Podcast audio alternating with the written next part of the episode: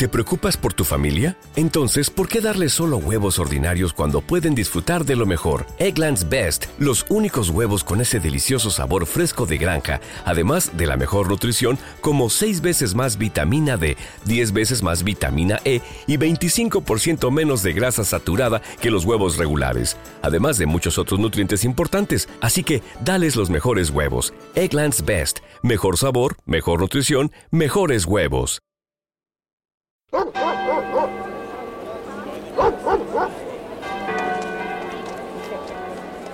Ya es domingo en Leipzig y una vez más nos acercamos a la Thomaskirche para escuchar otra cantata de Johann Sebastian Bach.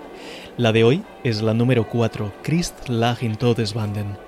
Se trata de una de las más destacadas de la producción bajiana, pese a que es también una de las más tempranas que se conservan data de alrededor del año 1707, cuando Bach contaba con 22 años y posiblemente sea la segunda o la tercera que escribió en su vida.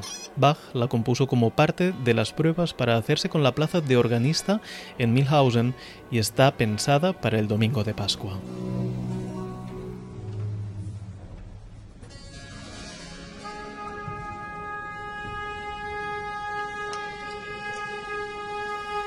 Esto está a punto de empezar, pero antes recuerda que estás escuchando el podcast Cantátame. Suscríbete desde tu reproductor de podcast favorito para no perderte ningún episodio y si te gusta, compártelo en redes para que podamos llegar a más gente. Me encontrarás en Twitter e Instagram como Pep Gorgori, en la web lasoledadsonora.com y en el correo hola arroba.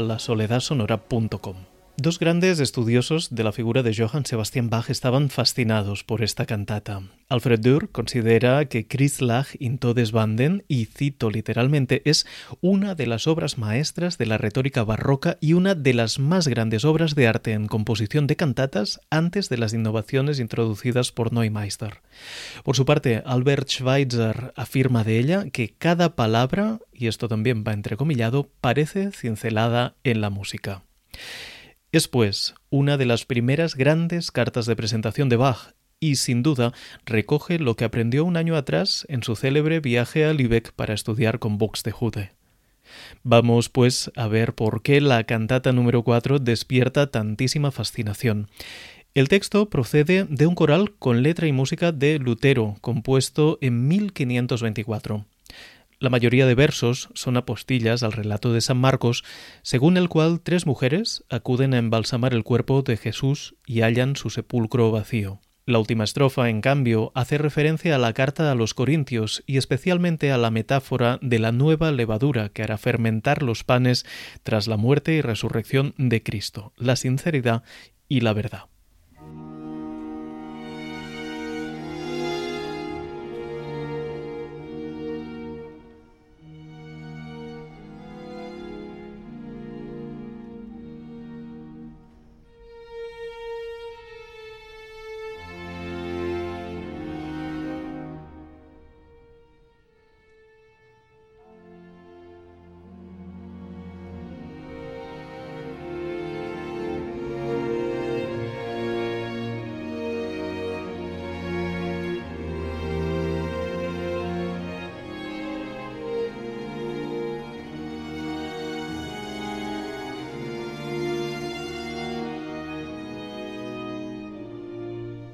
La cantata se abre con una breve sinfonía en la que la melodía del coral queda ya sutilmente apuntada por los violines primeros.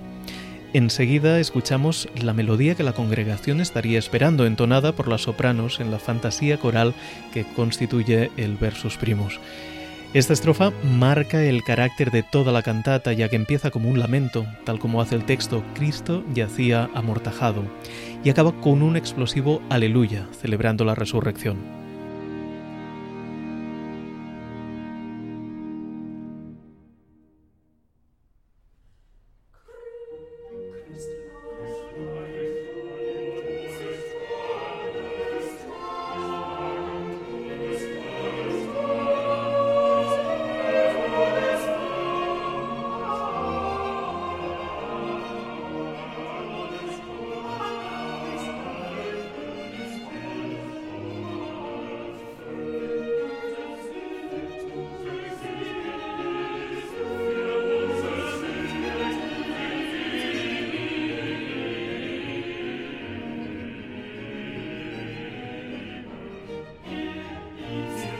Especial interés tienen los violines y las violas, donde Bach apoya su parte más creativa y se permiten mayores libertades con el objetivo de ir dando forma al texto mediante la música.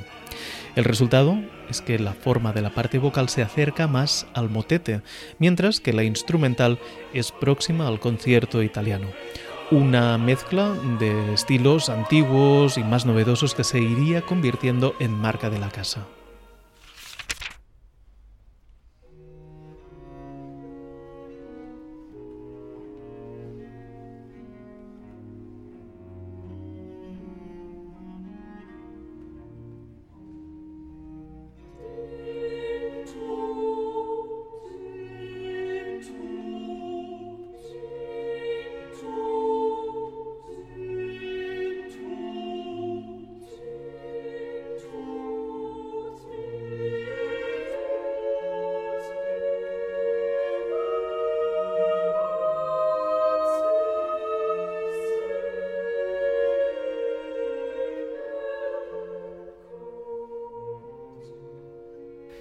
El segundo versus es un dúo para soprano y alto y tiene un carácter marcadamente fúnebre. Como decía Schweitzer, Bach cincela en el mármol de sus pentagramas todas y cada una de las palabras. En esta estrofa se nos habla de la inevitabilidad de la muerte a causa de nuestros pecados y musicalmente esto queda ilustrado por una desolación absoluta, nada más que las dos voces y el apoyo del continuo sin ningún lucimiento. En esta desnudez son especialmente hirientes las disonancias que no dejan un solo momento de tranquilidad. Sobre esto estábamos hablando hace unos días con mi amigo Daniel de la Puente, que también vaya temas de conversación que nos gastamos, y él lo explica tan bien que lo invité a venir para que él mismo nos cuente cómo ve esta cantata que es de sus favoritas. Adelante, por favor, Dani. Pep, con tu permiso vamos a dejar un segundito la retórica de lado en este momento, en este segundo verso, y vamos a centrarnos sencillamente en las sensaciones, en las sensaciones que dan las disonancias de este número, en la tensión que genera en los que las escuchamos y en la sensación de tranquilidad, de calma o de resolución o determinación que hay cuando estas disonancias se resuelven. En su mayoría están construidas sobre este increíble obstinato que puede ser, quién sabe, la muerte inexorable, sobre el que se van eh, entrelazando todos estos momentos de tensión y distensión, tensión y distensión.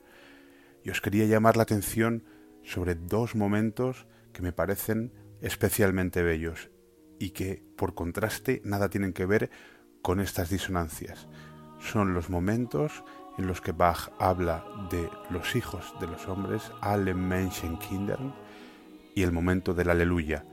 Dos momentos puramente estáticos con S y extáticos con X, en los que hay un verdadero descanso y una verdadera contemplación.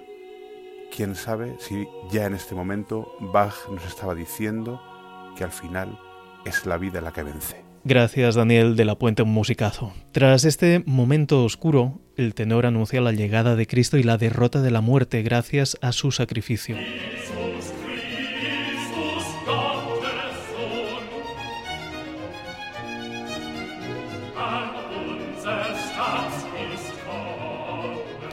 El versus tercero es, por tanto, un grito triunfal más que una explosión de alegría. Como viene sucediendo en toda la cantata, las cuerdas nos remiten al concierto italiano, creándose un acompañamiento que suena a Vivaldi, aunque el prete Rosso cuenta en 1707 con menos de 30 años y aún no ha escrito la mayor parte de sus trabajos más conocidos.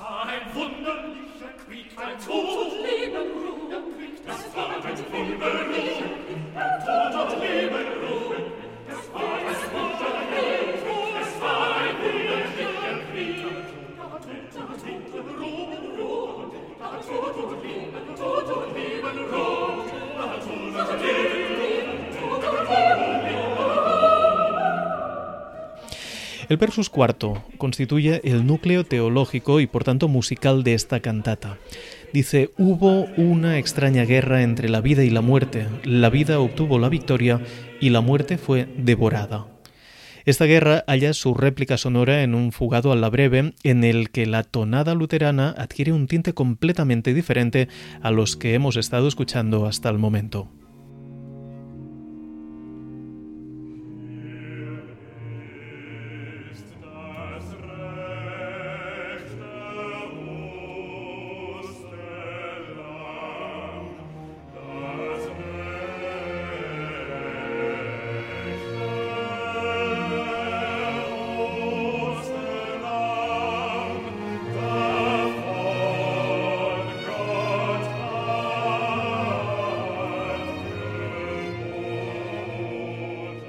El versus quinto, reservado para el bajo solo, constituye la parte más reflexiva de la cantata. Concreta de alguna manera la relación entre la guerra inmediatamente antes descrita y la doctrina cristiana. Recupera, además, la sonoridad oscura y fúnebre del versus segundo. Un dúo entre las sopranos y los tenores nos lleva, en el versus sexto, de nuevo hacia los aires triunfales del tercero en una nueva mirada diferente a estos aleluya que coronan cada parte de la cantata, la palabra adquiere ahora todo su carácter festivo, antes de concluir con una armonización a cuatro partes del coral original, escrita de manera que la congregación se pudiera unir en este momento al canto, culminando el viaje desde la tristeza a la esperanza y el júbilo que es esta cantata.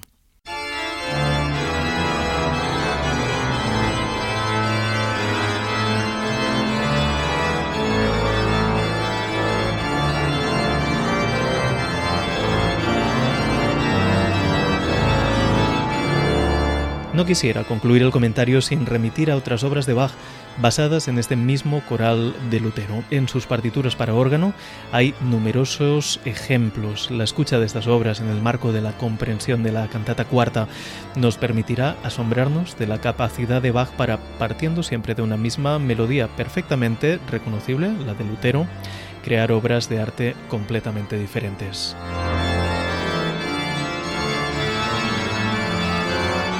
Recuerda, la conversación sigue en Twitter e Instagram, donde me encontrarás como Pep Gorgori.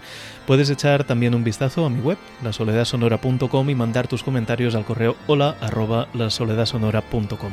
Si te ha gustado escuchar este comentario a las cantatas de Bach, por favor suscríbete para no perderte ningún episodio y compártelo en redes para que podamos llegar a más gente. Nos vemos en Leipzig el próximo domingo.